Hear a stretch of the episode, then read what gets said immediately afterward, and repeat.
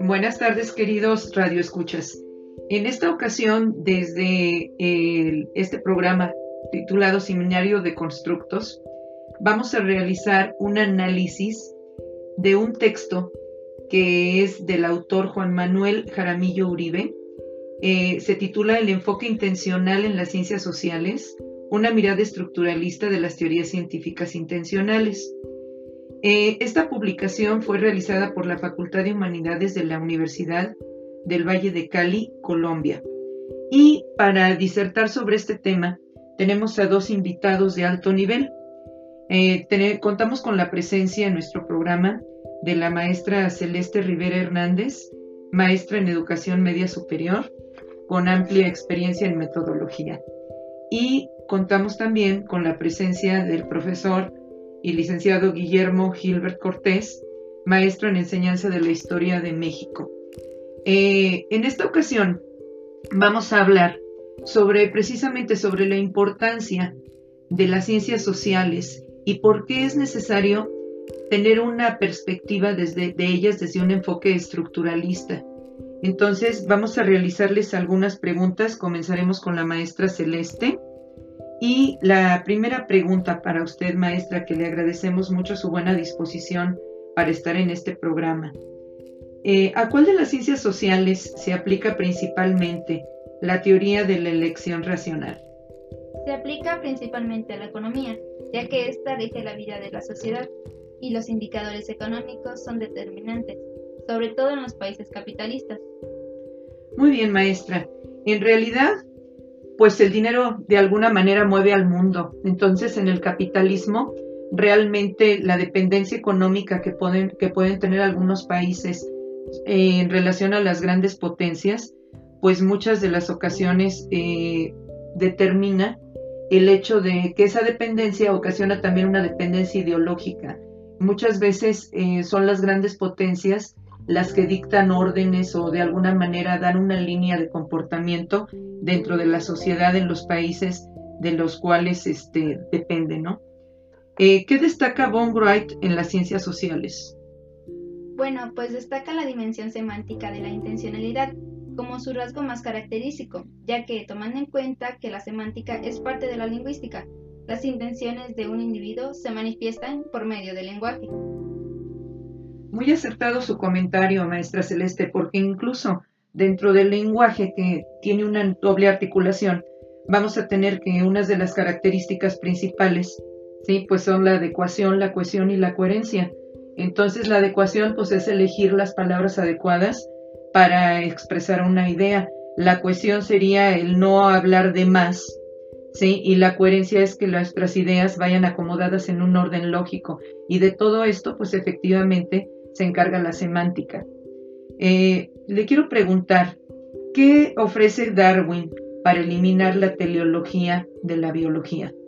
Bien, pues Darwin ofrece una explicación puramente naturalista del diseño biológico, que es producto de la teoría de las especies. Efectivamente, Carlos Darwin en su teoría de la evolución de las especies habla precisamente de que el ser humano no es estático, sino que va presentando varios cambios y uno de los cambios principales que genera es mediante el lenguaje. Ok, eh, ¿cómo distingue para usted, qué opina, cómo distingue John Eister las explicaciones causales de las explicaciones funcionales y de las intencionales? ¿Cuáles son las diferencias entre ellas?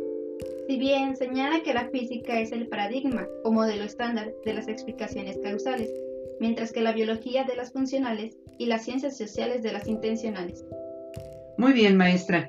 Entonces podemos resaltar que las ciencias sociales siempre tienen que ver con la intención de las acciones, cosa que no ocurre para nada dentro de las ciencias naturales. Ahora, para decirle, ¿cuál es la causa de los estados intencionales? Para decirle, son causados por procesos cerebrales, que mediante la imaginación del individuo lo llevan a manifestar emociones, que se plasman en actos positivos o negativos para la sociedad. Ok, maestra Celeste. Pues mire, eh, en realidad es muy interesante lo que usted responde a estas interrogantes, porque efectivamente el ser humano mediante la imaginación como que todo va vinculado. Primero hay una representación mental, posteriormente esa representación mental se externa mediante el lenguaje y después se materializa en acciones.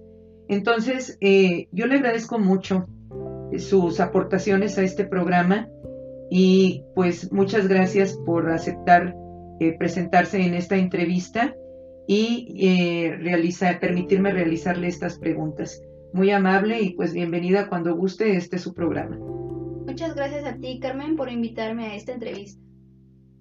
De nada, Celeste, aquí tienes tu casa. Cuando gustes venir al programa, adelante. Un honor tenerte aquí. Bueno, ahora continuaremos con nuestro programa. Contamos con la presencia del maestro Guillermo Gilbert Cortés, que eh, él cuenta con maestría en enseñanza de la historia de México. Es nuestro siguiente invitado y le damos la bienvenida a nuestro programa. Muchas gracias, maestra Carmen. Es todo un honor, una distinción estar contigo. Ok, maestro Guillermo. Eh, bueno, sabemos de buena fuente que usted, aparte de, de encantarle la historia, hay algo que particularmente dentro de la historia le fascina, que es la historia de Alemania. ¿Cuáles eran consideradas como ciencias del espíritu para los alemanes, maestro Guillermo? Bueno, la historia de Alemania tienes mucha razón, es algo que me apasiona y es de llamar la atención que en esto de las ciencias sociales los alemanes también se distinguen, porque ellos a diferencia de los franceses, ellos optaron por considerar lo que es la retórica, eh, la poesía, la ética, la filosofía del derecho, la economía política, la sociología, la hermenéutica e inclusive el estudio de las religiones como parte de esas ciencias del espíritu. Los franceses no, los franceses por el contrario, pues ellos creían más en lo que era una situación de ciencias que eh, se enfocaban más hacia lo político, incluso hasta lo moral. Ahora, eh, lo de ciencias del espíritu y Alemania es de llamar la atención eh, porque ellos se enfocan en esa parte, en esa parte importante para el ser humano, lo que es lo social. nosotros podemos decir que al igual que los alemanes van a dar una continuación de lo que es la filosofía y van a proseguir con toda esa eh, teoría del derecho romano y van a perfeccionar lo que es la ciencia social. Yo puedo decir entonces que la ciencia social es perfeccionada por, por Alemania, básicamente, aun cuando a muchos les asombra que, maestra Carmen, que Alemania haya tenido tantas aportaciones siendo oficialmente un país, entre comillas, reciente del siglo XIX. Muy interesante, maestro Guillermo. Sobre todo en lo que se refiere a las ciencias del espíritu, eh, los alemanes siempre han tenido un concepto del super yo, del superhombre, eh, bastante elevado. Entonces yo creo que eso los ha llevado a, ser uno de los países que han estado a la vanguardia en muchas cuestiones ideológicas. Bien, Continuando con esta entrevista, ¿cuáles son las dos variantes que distingue John Searle relevantes a la intencionalidad?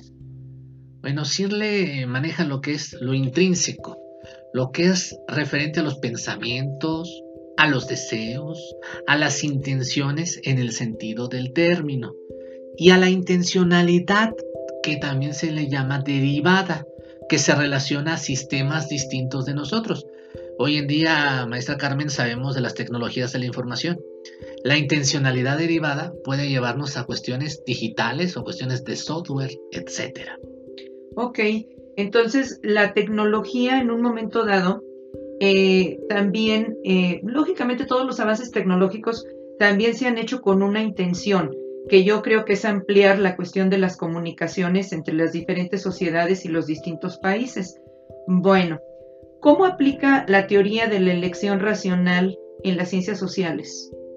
La vinculamos a lo que son creencias, a las razones, a las causas. Nosotros podemos hablar sobre las causas que llevaron a Alemania a la Primera Guerra Mundial. Estoy retomando el tema.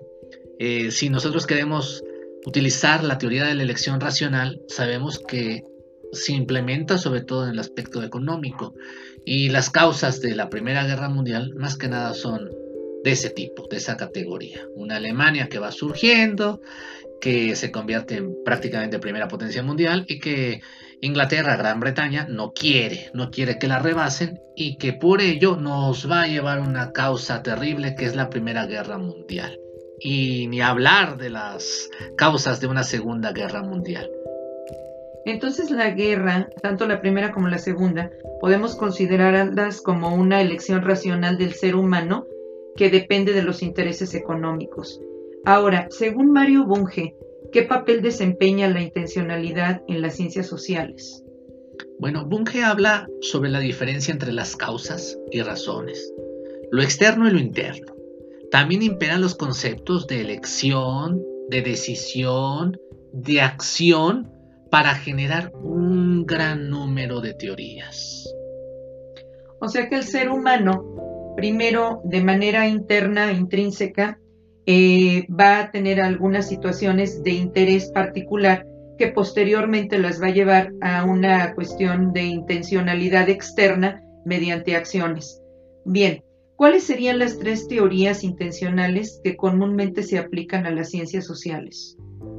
Muy bien, es la teoría de la elección racional, la de decisiones y la de juegos, que ya juntas, uff, te presentan un escenario tremendo, es una aclaración o especificación de lo que se quiere saber sobre la intención de los seres humanos y la intención también no solo de los individuos, sino como parte de un todo, como países, como naciones, etcétera, que involucra nuestro pensamiento, involucra la decisión e involucra también ese rol, ese juego que se está eh, practicando en una esfera geopolítica. Muy bien, maestro Guillermo. En realidad, los grandes líderes mundiales, cuando combinan estas, tres teorías, pues logran conseguir de alguna manera influir tanto positiva como negativamente, dependiendo de la ideología, para mover a las masas a realizar ciertas acciones que consideran benéficas para las naciones. Eh, ahora, ¿qué papel juegan los estados intencionales dentro de las ciencias sociales? Son el rasgo distintivo de lo mental, el deseo, el creer, el juicio, por ejemplo, de las creencias en un sistema político o ideal al hablar de, en este caso, voy a comentar un poquito sobre la independencia de México. La intención juega un papel fundamental. ¿Cuáles son las, las causas o las intenciones de que México buscase una independencia de España.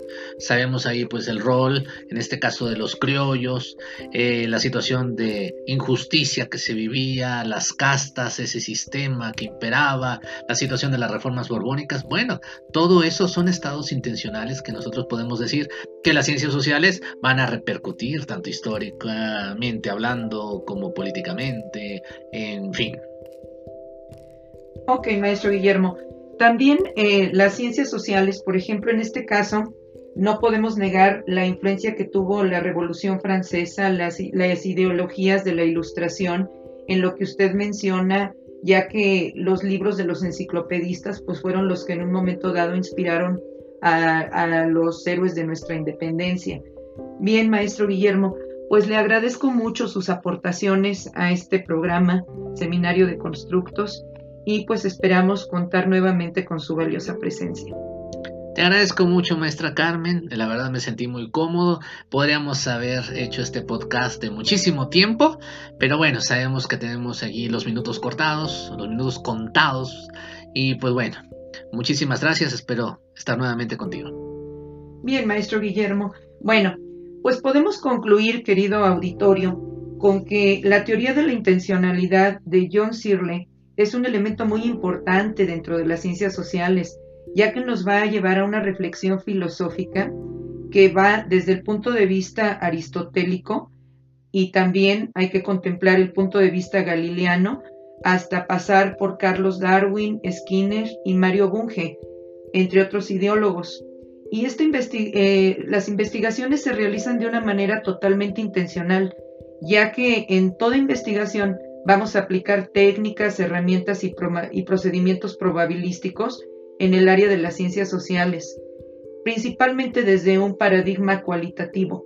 También es importante darnos cuenta que el conocimiento y los niveles de conducta tienen una íntima relación con los estados emocionales, que podamos manifestar en nuestra vida y que motivan diferentes formas de actuar dentro de la sociedad.